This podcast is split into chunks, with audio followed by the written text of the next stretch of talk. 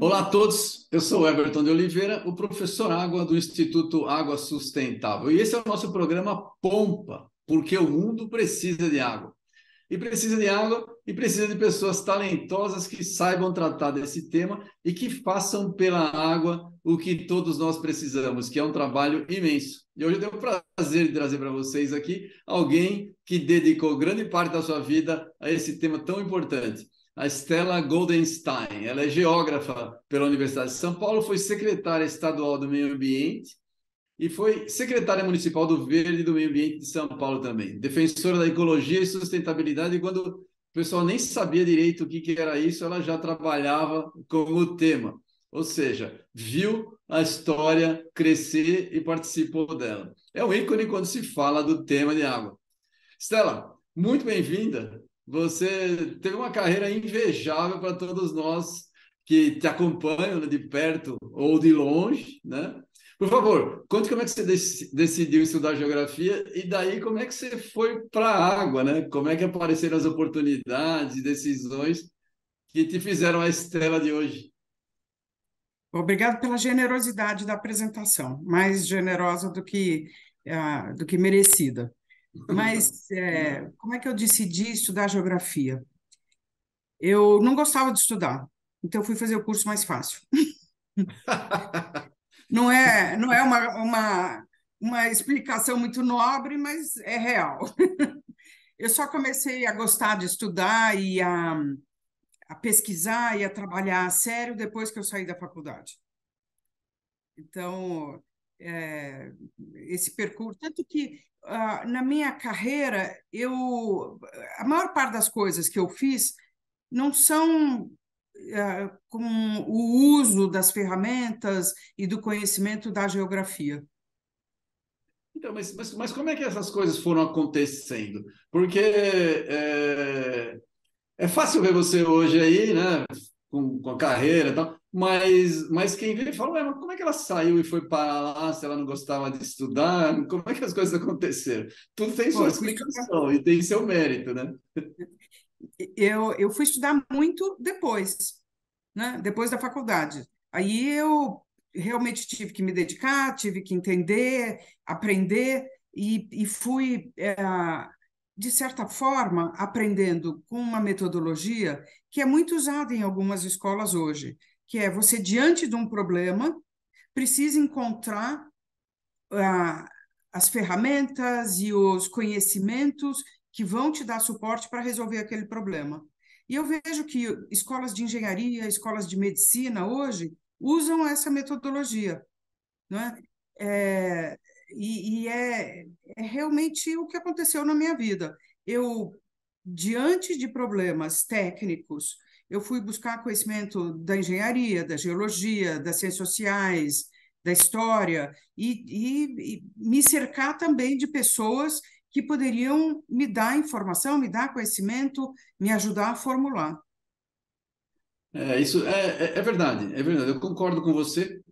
É extremamente importante, mas tem um, um, algo que acho que você está minimizando aí, que, que saber escolher as pessoas com quem a gente trabalha é muito importante.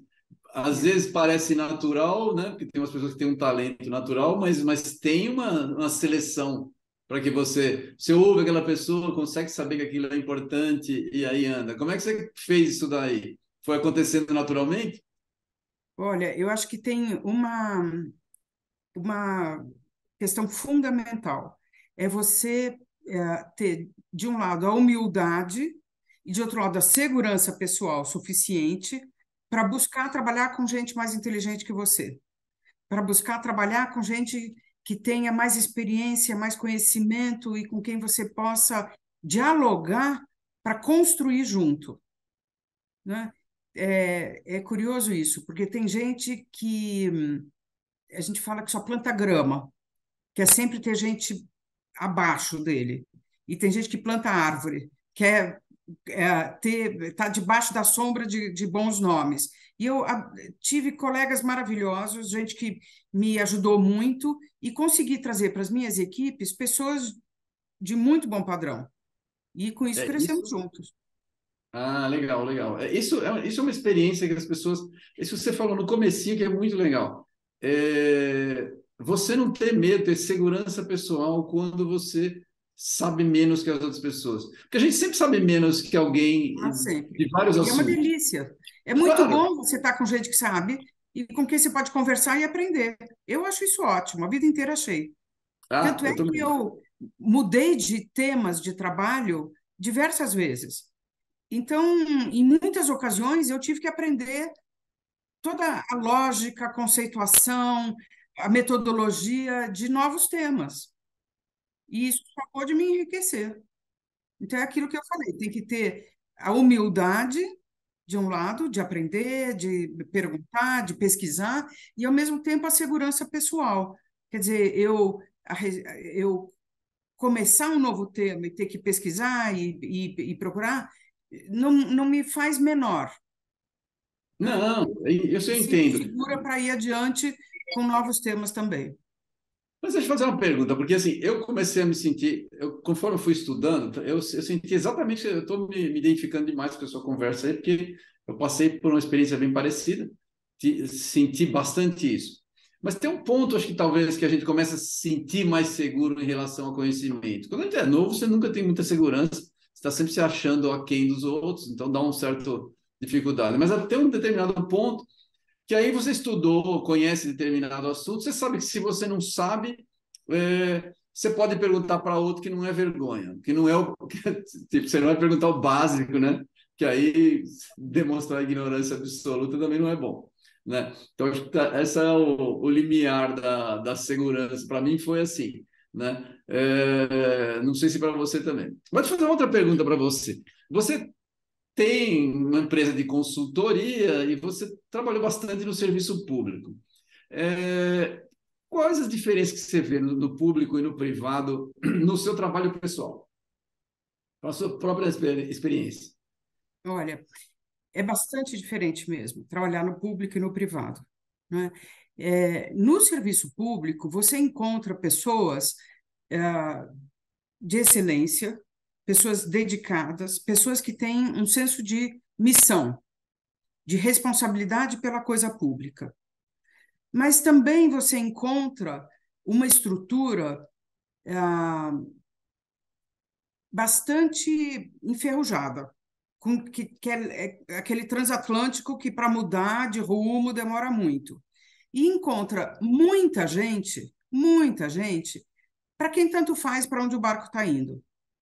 Né? Então, você conseguir mobilizar aquele, aquelas pessoas que têm aquela, aquele senso de missão e, e, e que se dedicam e que buscam uh, fazer andar o tal do barco, uh, permite grandes ganhos, permite avançar questões que às vezes estão paradas há muito tempo. Mas é um esforço grande. É, eu sempre digo que trabalhar no serviço público é, é, fascinante, é maravilhoso, porque você tem a sensação de, de que você é, pode tudo e que tem tudo para fazer. Tem absolutamente tudo para fazer. E, ao mesmo tempo, você tem a clara noção dos limites imensos do que você consegue fazer. Então, é uma, é uma dubiedade permanente. Né? No, na área privada, é, você tem a pressão do curto prazo. Você tem que resolver problemas de curto prazo. E é, resolver significa, muitas vezes, garantir para aquele segmento para o qual você está trabalhando que ele fique confortável. Não quer dizer necessariamente resolver o problema. Então, tem conflitos. Sim, é verdade. É verdade. Interessante. É, eu, é...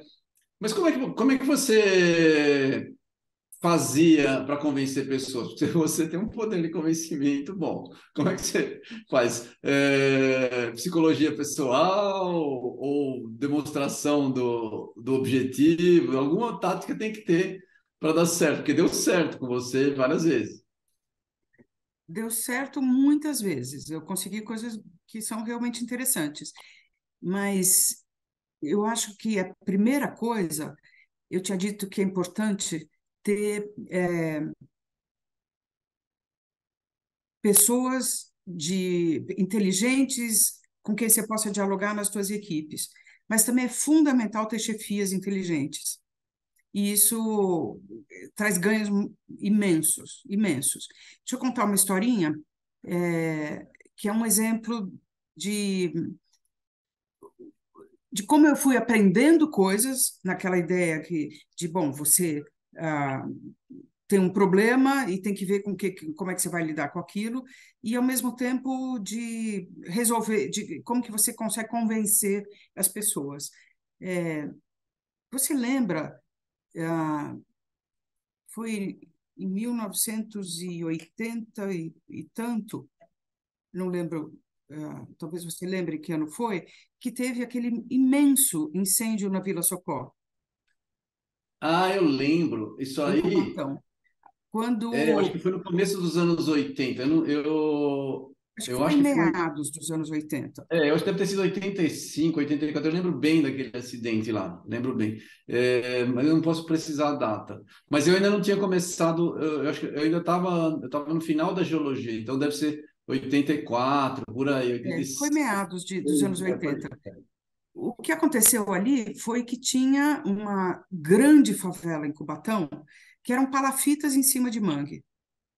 Isso. E Isso. junto da, da, daquelas palafitas, junto naquele mesmo mangue, passava uma tubulação da Petrobras com óleo.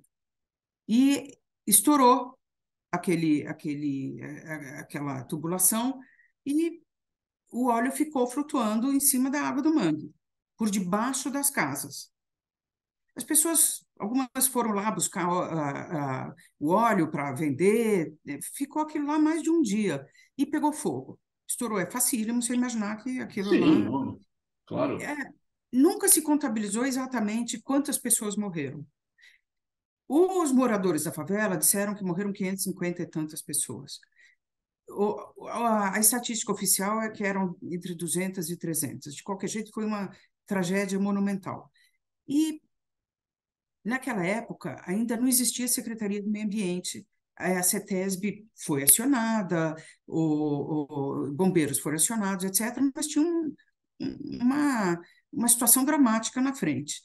E aí aconteceu uma coisa curiosa. O, o José Serra, na época, era o secretário de Planejamento. Eu trabalhava na Secretaria do Planejamento e ele me disse: vai lá e vê o que é para fazer, e faz. E me deu uma, uma. Eu, hoje em dia, eu diria, ele me deu com uma absoluta irresponsabilidade uma tarefa que, que eu. Imensa. Imensa, imensa. Imensa. Mas o que, que foi necessário? Foi necessário interagir com todos os segmentos de governo. E aí, olha o aprendizado. Como que você interage com instituições que têm culturas uh, distintas, tem missões institucionais distintas, práticas, metodologias, recursos, e que estão lá envolvidas no seu dia a dia, e você tem que coordenar e mobilizar e fazer acontecer. Né? E depois de acabado o, a, a, primeira situação dramática, não é? Quem pôde ir para o hospital foi, quem ah, foi, as pessoas foram para casa de parentes, etc. E se mobilizou aquela comunidade para reivindicar o quê? Casas. E então nós começamos um programa de recuperação da Vila Socorro. E esse programa foi extremamente interessante porque ele foi muito inovativo do ponto de vista técnico e social. Do ponto de vista social, porque a gente ah, trabalhou em diálogo com a população. Né? Ainda estava um período. Ah, o Montoro era o primeiro governador eleito. Ah, é. Ainda estava é um, um clima tenso politicamente e não existia essa prática do Estado dialogar com a população. Então, foi um imenso aprendizado para muita gente e, evidentemente, para mim também, coordenando aquele, aquela situação. E depois, ah, como é que você urbaniza uma área de mangue que pegou fogo? É? Bom, então aí, Secretaria de Habitação. que já existia, evidentemente, mas que não tinha prática disso. Tinha a prática de construir habitações em locais uh, escolhidos, urbanizados, etc. Né? É. Então, uh, meu maior parceiro foi o IPT, e justamente a área de geotecnologia do IPT. E eles uh, montaram um projeto que era extremamente interessante. Na área que pegou fogo, teve que ser trazido material uh, de areia, principalmente, que era o que tem na região, aterrado, e foram construídas 400 casas em cima. E na área de palafitas, que continuava, área remanescente de palafitas, com macaco hidráulico, ergueram as casas, encheram de, de areia por debaixo, baixaram as casas em cima do, do aterrado e com isso se colocou a infraestrutura né? toda. É. E ficou um bairro ótimo, com infraestrutura, o, o, primeiro bairro com infraestrutura sanitária completa. Não é? Foi é, um trabalho de é, mais de dois anos e, e ficou muito interessante, muito interessante. É, mas eu tive que aprender muito nesse momento. Eu tive que aprender sobre urbanismo, sobre geotecnologia. Bom, e porque depois, na rabeira disso, a gente foi fazer a urbanização dos bairros cota. Bairro cota, para quem não sabe, só vou explicar. Os bairros cota eles são chamados cota porque porque eles estavam numa determinada cota, todas as casas ficavam numa determinada altura, mas eles eram nos morros, né? E aí tem um risco de escorregamento. Só para explicar, desculpa não, interromper. Pode falar. É, eu aqui dialogando contigo, eu esqueci que a gente tá, precisa colocar no contexto as coisas. Exatamente, exatamente. Então, aí vocês fizeram os, os, os, bairros cotas também lá. Eu lembro porque nessa época aí, quando teve um trabalho do bairro, do bairro, dos bairros cota, eu cheguei a visitar um, um, um, alguns dos trabalhos anteriores. Eu fui com o IPT lá, tinha as excursões, porque estava na GEO USP, né? Então, eu fui com o pessoal que fez alguns trabalhos iniciais, que fez mapeamento, eu fui lá visitar. É, Interessante. É, fazer o mapeamento né? geotécnico do, da, da, região, né? É isso aí. É, isso o, aí. o que a gente fez lá foi uh, um, um, dos primeiros, deixa eu colocar de outra forma, essa urbanização dos bairros cota foi extremamente interessante, porque sempre se teve como conceito que quando você tem uma área de ocupação ilegal e de favela, você tem que tirar aquela população de lá, construir um outro lugar e levar essa população para lá. E nos, nos, bairros cota, naquele, naquela época, era só até a cota 100, no máximo cento e pouquinho. Nós uh, uh, tivemos uma outra lógica, que era a ideia de que você pode urbanizar a favela, dá para a região, para aquela área, uma qualidade urbana e segurança contra escorregamento, é, e ter arruamento adequado, infraestrutura sanitária, etc., sem retirar a população, tirando a população que está em área de risco, ou seja, declividades muito fortes, beira de água, etc. E isso ah, só agora está sendo incorporado como uma estratégia mais uh, cotidiana, mais permanente para urbanização de áreas de ocupação ilegal. Não é, não é nada fácil, não é simples, é, mu é muito importante que isso não seja uma substituição à construção da cidade legal, não é mesmo? Tanto que uh, mais tarde se uh, urbanizou também outras uh, áreas de bairro cota bastante mais altas, e eu tenho muita dúvida se foi correto. Da, da Anchieta, da, da, da Via Anchieta lá. Quer dizer, né? você não, não pode é. uh, substituir a, a criação de áreas urbanas regulares pela eterna uh, correr atrás daquele do dano que já foi feito e, e, e da imensa desigualdade que existe na, na ocupação do território. Né? Pessoas ah, que ocupam áreas ah, legalmente estabelecidas, com infraestrutura, etc., e pessoas que não têm acesso. Né? Então, deixa eu fazer uma pergunta, que é o que a gente fala aqui. É, você trabalhou nesses lugares aí, como é que é a água nesses lugares? Porque na Vila Socó, é, como é que tinha água lá para as pessoas que querem saber? A gente trabalha bastante com água, o Instituto Água Sustentável, né? E, e só, você me contou uma história, eu me lembrei, eu trabalhei é, na Bahia, na Bahia, o, o, óleo dos navios chega lá no fundo da Bahia de, é, de Todos os Santos, né, em Madre de Deus. E, tem, e também tem casas coladas no, no, nos oleodutos, até hoje. Pior é que o prefeito lá, é, a Madre de Deus é uma cidade minúscula em termos de área, não tem nada. Ele foi lá, urbanizou, colocou escola no, ao lado. Do, e aí, como vai tirar um negócio desse aí, né? É um risco altíssimo. É. É. Mas vamos voltar a pergunta para a água aí. Como é, que, como é que era a água nesses lugares? Porque é, água é um problema, né? Para é isso daí. Então, é, e veja, sem água, nenhum agrupamento social persiste, não, não funciona. E a regra nessas uh, áreas de ocupação ilegal é a água também ilegal.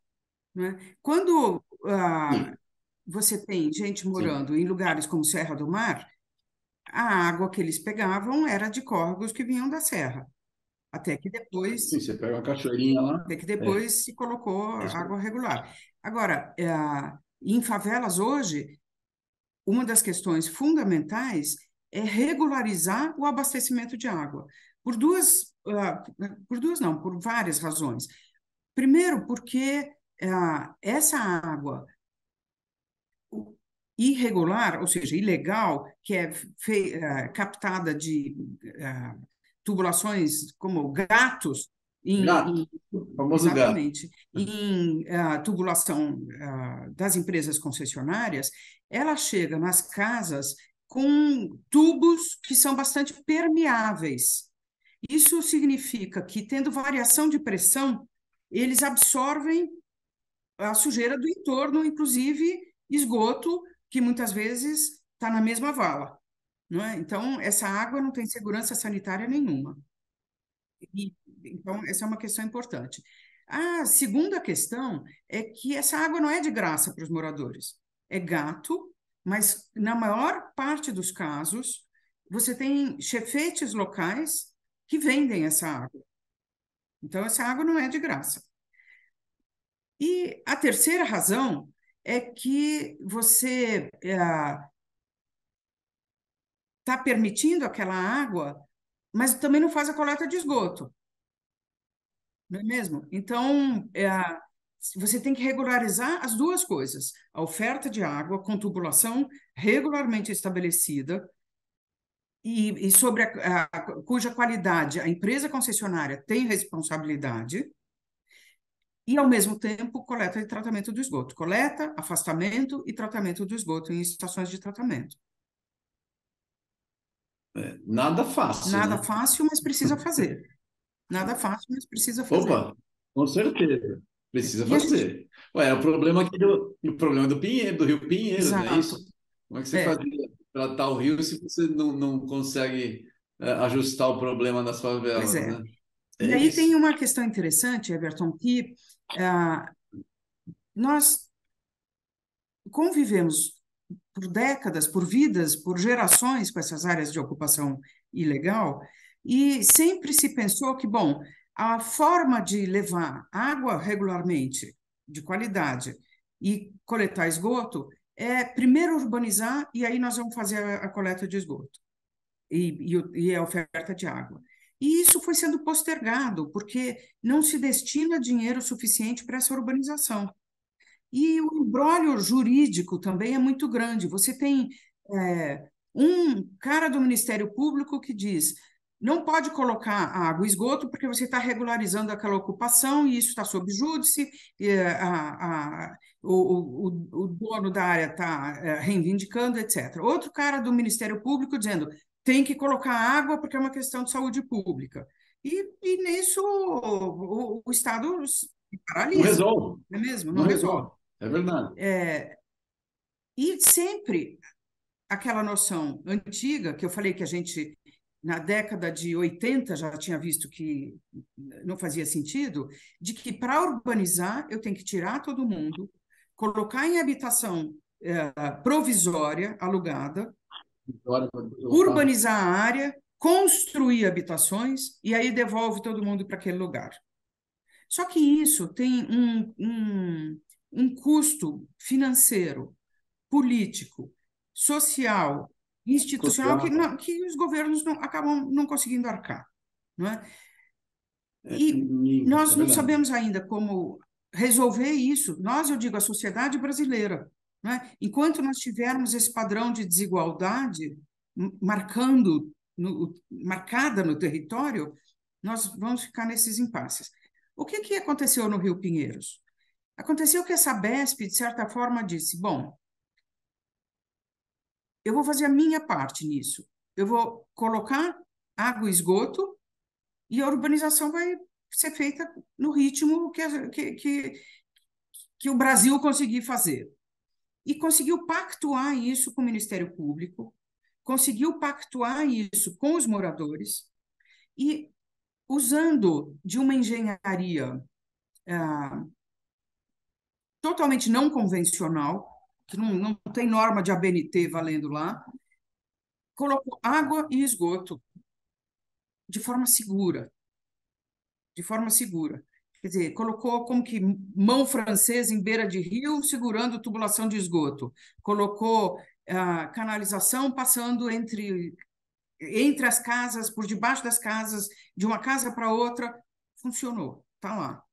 Num projeto que você só sabe que projeto vai ser depois que ele está pronto porque você tem uma, uma primeira noção dele, e hoje tem muita tecnologia para isso, porque você trabalha com drone, trabalha com geo, geoprocessamento, etc., mas você não tem um projeto detalhado, como você teria normalmente. Não. Mas faz. Você só vai ter as builds, as builds você vai ter as builds, porque não dá Mas faz, está né? feito. O que é muito bom do ponto de vista sanitário, aquelas pessoas param de conviver com esgoto, passam a ter água de qualidade, mas é muito triste do ponto de vista da responsabilidade da sociedade brasileira, porque nós é, é uma demonstração da nossa incapacidade de criar uma cidade urbanisticamente saudável, uma cidade de qualidade, com áreas institucionais, com praças, com arruamento, com escola, biblioteca, ah, espaços de, de lazer, etc né, que o conjunto da população merece, precisa e tem direito. É verdade. Tem, tem, um preço de. Você acaba tendo um pouco de perenização da. Da, da área irregular. Daquela... Exatamente. É, isso é muito ruim. Isso é muito. Quer dizer, é, você melhora a qualidade de vida das pessoas, é. que é uma demanda importantíssima, mas por outro lado, você também cria uma zona de conforto que durante um tempo é, as pessoas se acomodam, né? tem uma tendência natural. Você pode né? também né? dizer, Everton, é interessante, que, que é, de um lado, deixa eu dar uma visão mais positiva, mais é, otimista, né? É, apesar da minha imensa frustração de não ter a, a urbanização dessas áreas, de que você cumpre uma missão sanitária, que é fundamental, né? Você, você dota aquela área de condições para diminuir a mortalidade e a morbidade, então isso é importantíssimo. É, e, de alguma forma, aquelas pessoas se mobilizam para organizar isso, para deixar entrar, para é, discutir por, por onde vai passar, como é que vai ser, etc. Aquelas pessoas é, ganham uma certa cidadania, porque tem uma conta que elas passam a ser responsáveis por pagar claro. com tarifa social, e isso Mas ela tem, eu até vou falar, ela passa a ter, eu conversei com a Mônica Porto, né, a gente entrevistou, as pessoas também ganham um comprovante de endereço que elas não tinham também. anteriormente. Bem é bom. Mas o que né? é interessante é que nesse processo de mobilização, elas se tornam também mais exigentes com relação ao poder público. É interessante isso. Agora, é, é preciso que haja duas coisas. Primeiro, maiores salários. As pessoas ganham muito pouco e não conseguem arcar com uh, o pagamento de, um, de uma residência é, regular. Então, essa é uma questão. Tem que ter é, menos desigualdade salarial no país. E segundo, as prefeituras têm que se responsabilizar por criar o espaço público, por criar a urbanização que vai receber habitações. Então. É... É, é. Difícil, difícil. Deixa eu falar, você. É... Na... Quando você trabalhou lá, você, você fez, no caso de. Você mencionou a Vila Socorro. Aquilo ali foi um, um, um trabalho interessante, mas várias coisas poderiam ser aceitas porque a tragédia já estava colocada, né? E em outras situações que você aquela história da zona de conforto, você vai mexer na casa da pessoa, ela tem um certo receio de que vai piorar ou que ela vai ter que ter um, um ônus em relação a isso. Não é uma decisão tão fácil, né? É uma negociação difícil, demora. Na, é, a sua experiência é, mostra que dá para fazer. O que, você acha? Você trabalhou na prefeitura e no estado, que são coisas bem diferentes, os tamanhos, a forma de abordar, etc. O que, você pode dizer disso? Você acha que a gente tem caminho?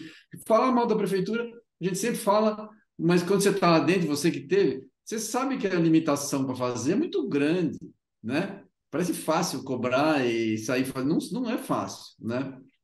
Olha, é, em em vários trabalhos que eu desenvolvi, é, houve esse corpo a corpo com a população. Né? É, e sim, dá para fazer. E é importante encontrar lideranças confiáveis, lideranças com quem você pode dialogar, definir metas comuns, definir modo de trabalho, pactuar e ir seguindo passo a passo. Né? Eu acho que talvez fosse mais fácil antes, uh, quando eu estava envolvida com esse tipo de trabalho, porque a criminalidade não era tão disseminada e tão organizada em associações criminosas como é hoje. Né? E que é uma coisa que certamente dificulta uh, o, o, o, trabalho uh, de campo dos governos nas grandes cidades principalmente, mas também nas médias cidades. Nas médias também, é. Nas médias, é verdade. E são associações ricas, né? Comparativamente, com um poder enorme.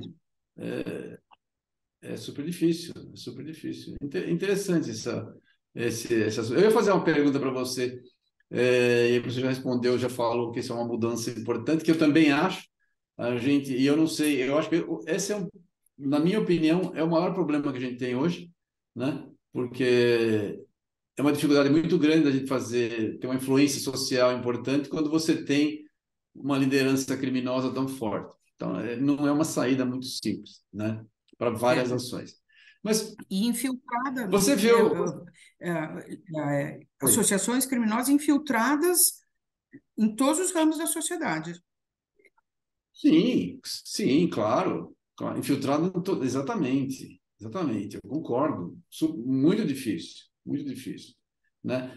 O problema é que pode criar uma leniência em relação a isso, que é muito, muito ruim, né? Porque muita gente convive, acaba sendo leniente e os princípios vão sendo destruídos. É um pouco complicado em termos sociais isso daí. É, você viu, em meio, a gente trabalha bastante, né? Hoje em dia a gente fala bastante de meio ambiente e a gente quando a gente fala de meio ambiente, principalmente a gente está fazendo divulgação científica e a gente trabalha com água e fala de meio ambiente, todo mundo pensa em meio ambiente, já pensa numa cachoeira de água limpinha lá longe, sem contato com nada, e uh, o pessoal esquece do meio ambiente urbano, que é onde a gente vive todo dia, né? Está todo dia e, e, que é uma situação diferente, de fato, e extremamente importante. É, você trabalhou bastante com isso, trabalha com isso, né? Quais as mudanças que você viu é, no meio ambiente urbano e, e das ações em relação ao meio ambiente urbano ao longo da sua carreira? E qual a sua percepção, né? E a percepção pública hoje em relação a isso? A gente consegue é, fazer uma comparação assertiva do que é a, percepção do público em geral, que eu acho que o público em geral tem uma, uma precisa ser melhor educado em relação a isso, em relação a, a sei lá, administração pública, por exemplo. É, é, bom, eu, uh, eu participei da criação da Secretaria de Meio Ambiente no Estado. Né?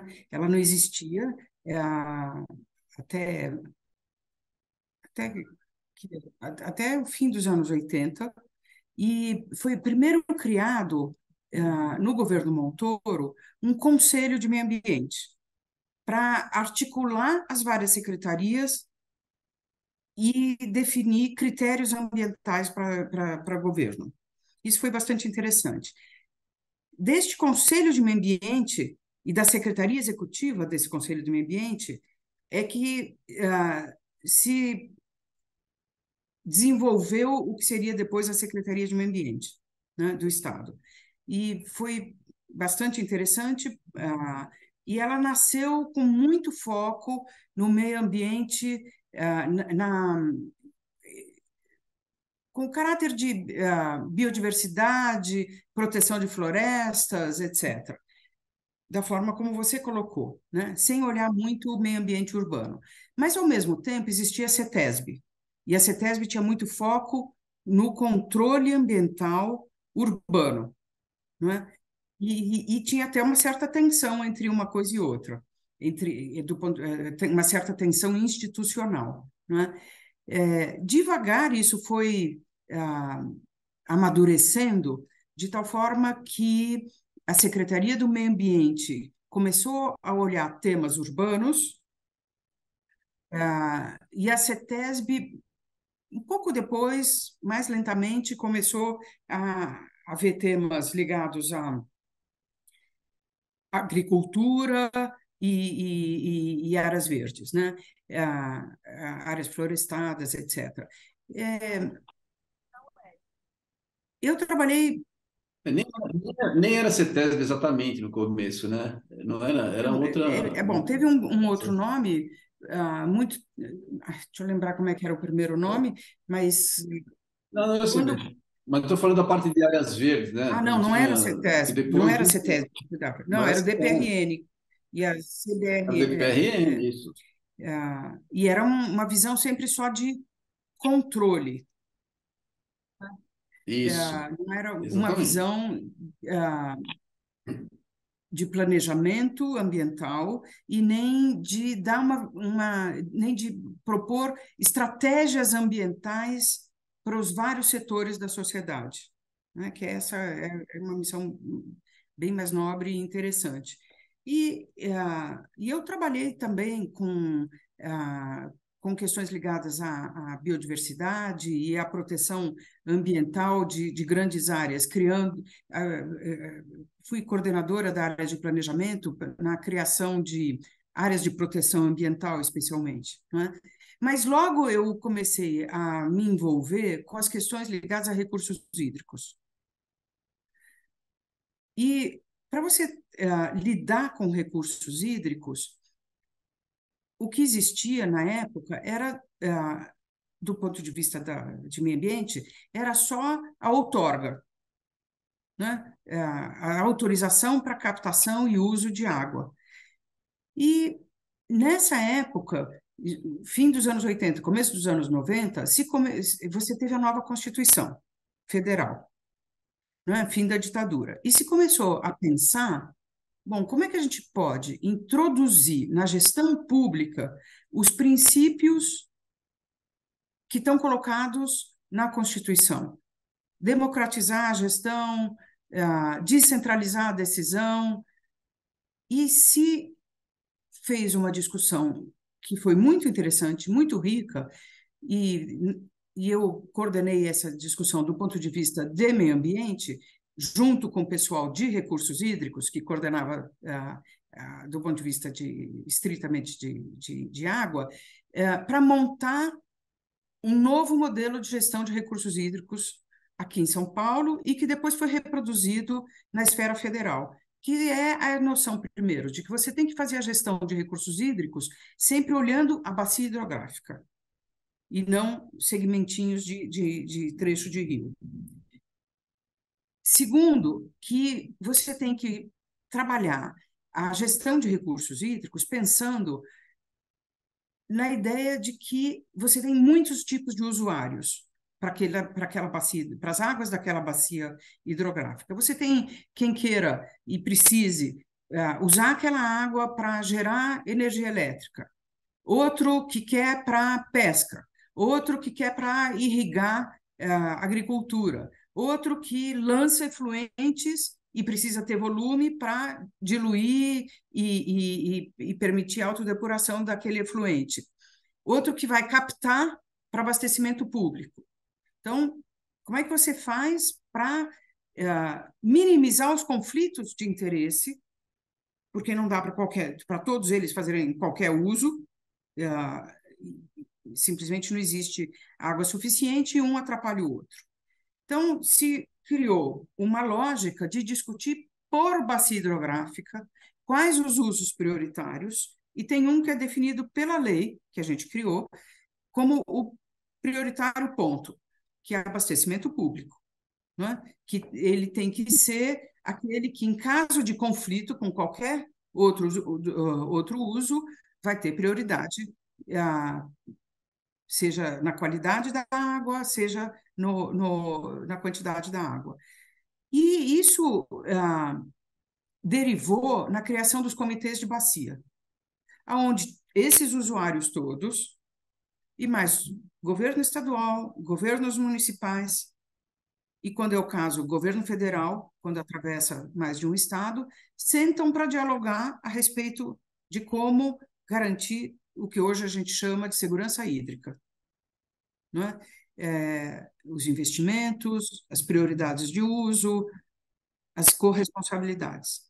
E isso também foi extremamente interessante, porque foi é, um processo de dialogar com todos os usuários e chegar a um acordo sobre como fazer. E depois implantar cada um dos 21 comitês de bacia no estado de São Paulo.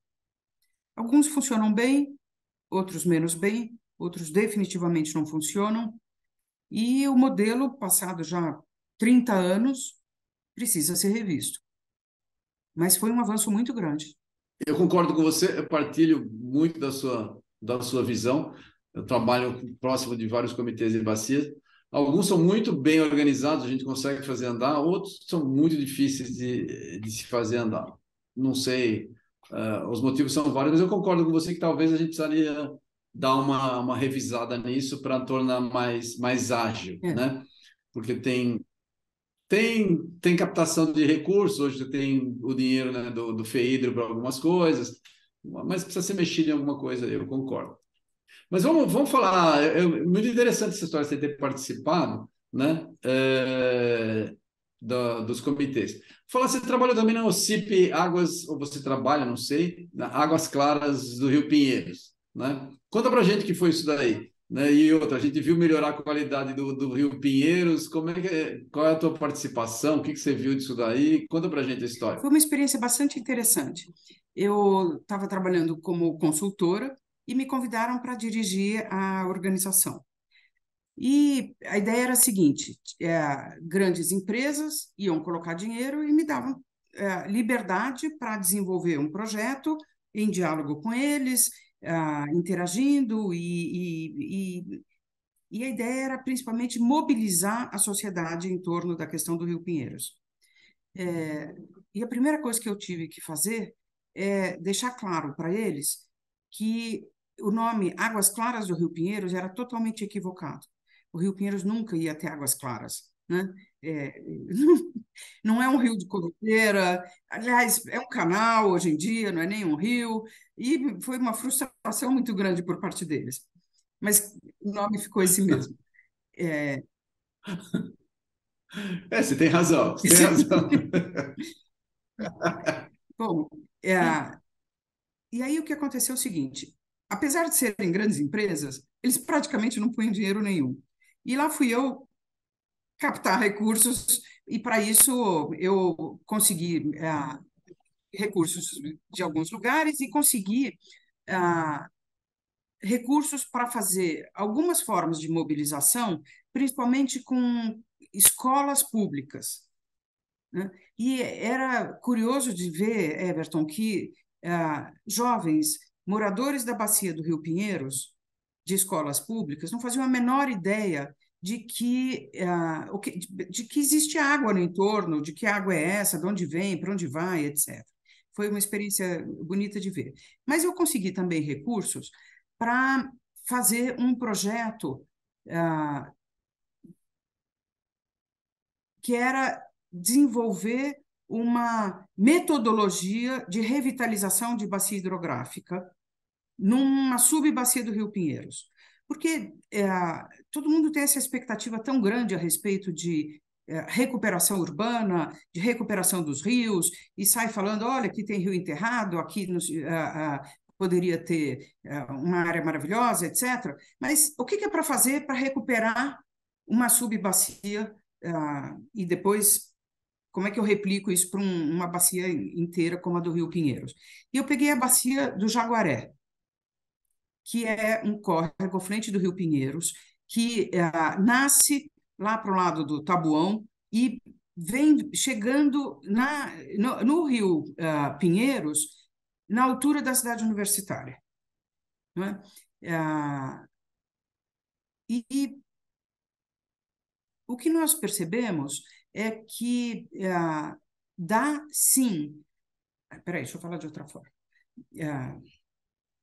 Eu peguei um empréstimo, peguei um empréstimo bastante significativo do FEIDRO para é, fazer um estudo, e para isso eu contratei a FCTH, que é a Fundação Centro Tecnológico de Hidráulica ligado à Escola Politécnica. Qual foi a minha ideia?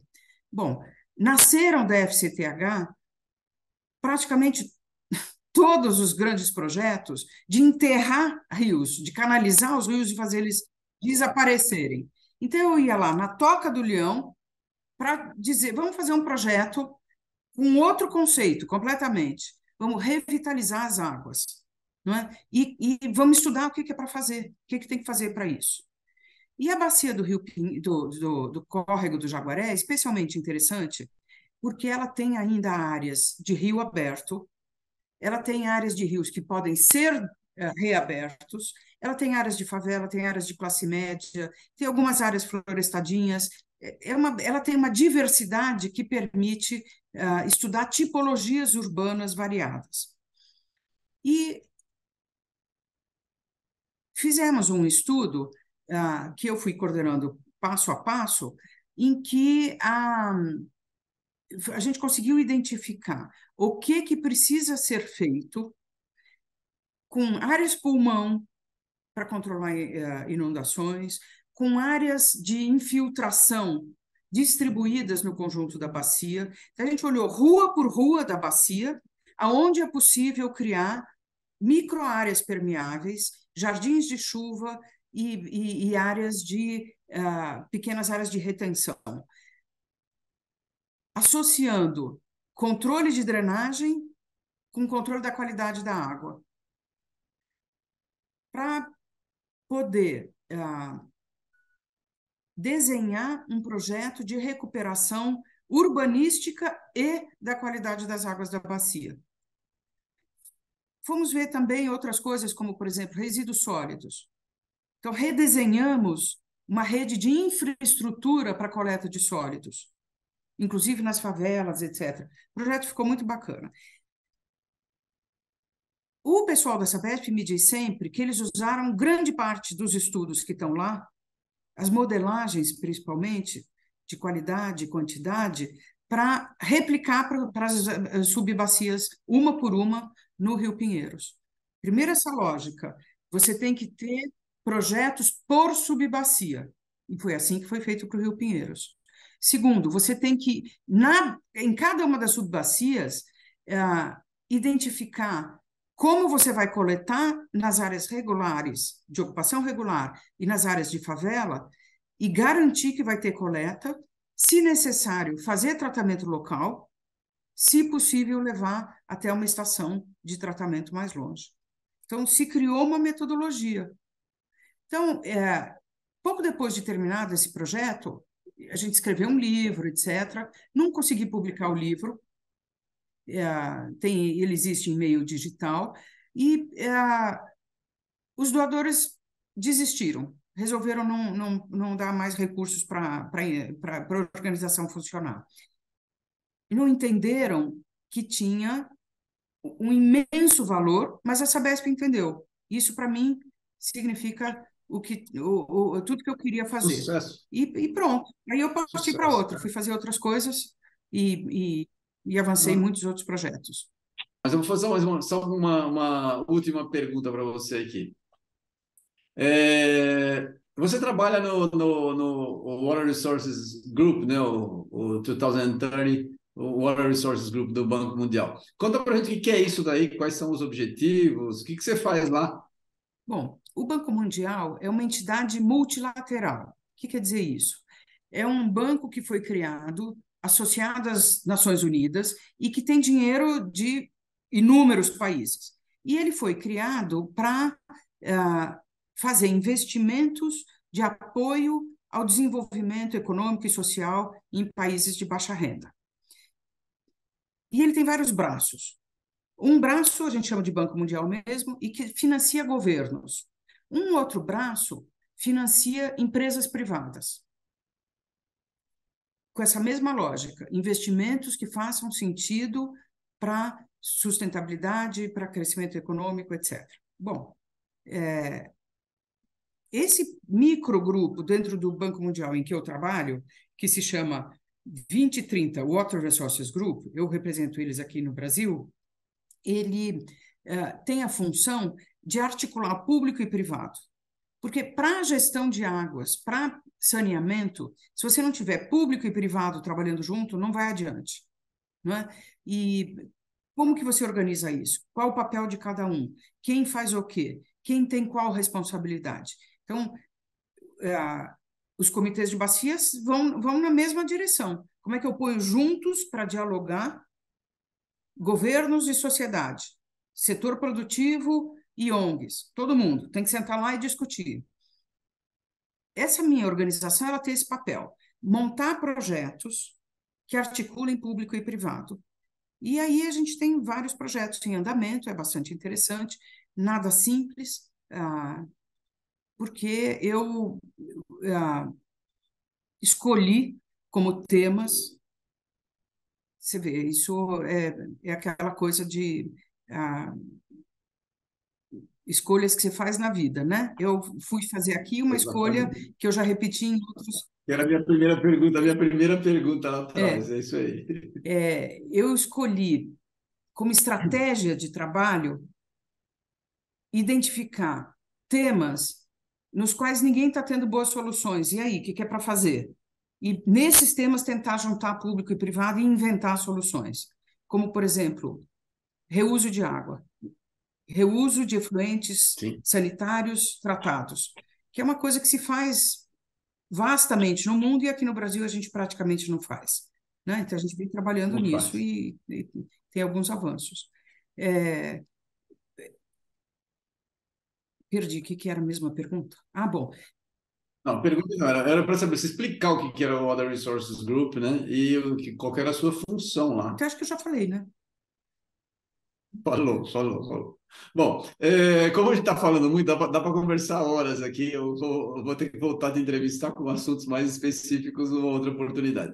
Por favor, faz suas considerações finais, então. Eu gostei demais do assunto, eu já te falei por mim, eu ia te perguntar um monte de coisa aqui, mas o nosso tempo já está no final. Por favor. Everton, eu valorizo demais essa tua experiência, esse teu trabalho de, é, de difundir informações, de levar para as pessoas conhecimento, uh, conceitos, teoria, exemplos práticos de como a gente pode lidar com as questões ligadas à água de forma mais responsável, mais solidária, mais efetiva. É? E quero estar à tua disposição para a gente fazer isso junto. Ótimo, agradeço. Foi um prazer ter você aqui. Gente, a gente teve a Stella Goldenstein, ela tem uma história muito boa. Se vocês assistam aqui, mais do que isso, procurem os trabalhos dela, que vocês vão ver é, um exemplo de pessoa dedicada ao assunto, que gosta bastante, mas não só gosta, como vai lá e põe o dedinho na, na ferida para as coisas começarem a mudar. E é assim que tem que fazer. É, é um grande exemplo Gostei demais de ter você aqui. Muito obrigado, Obrigada Stella. a você. Um prazer.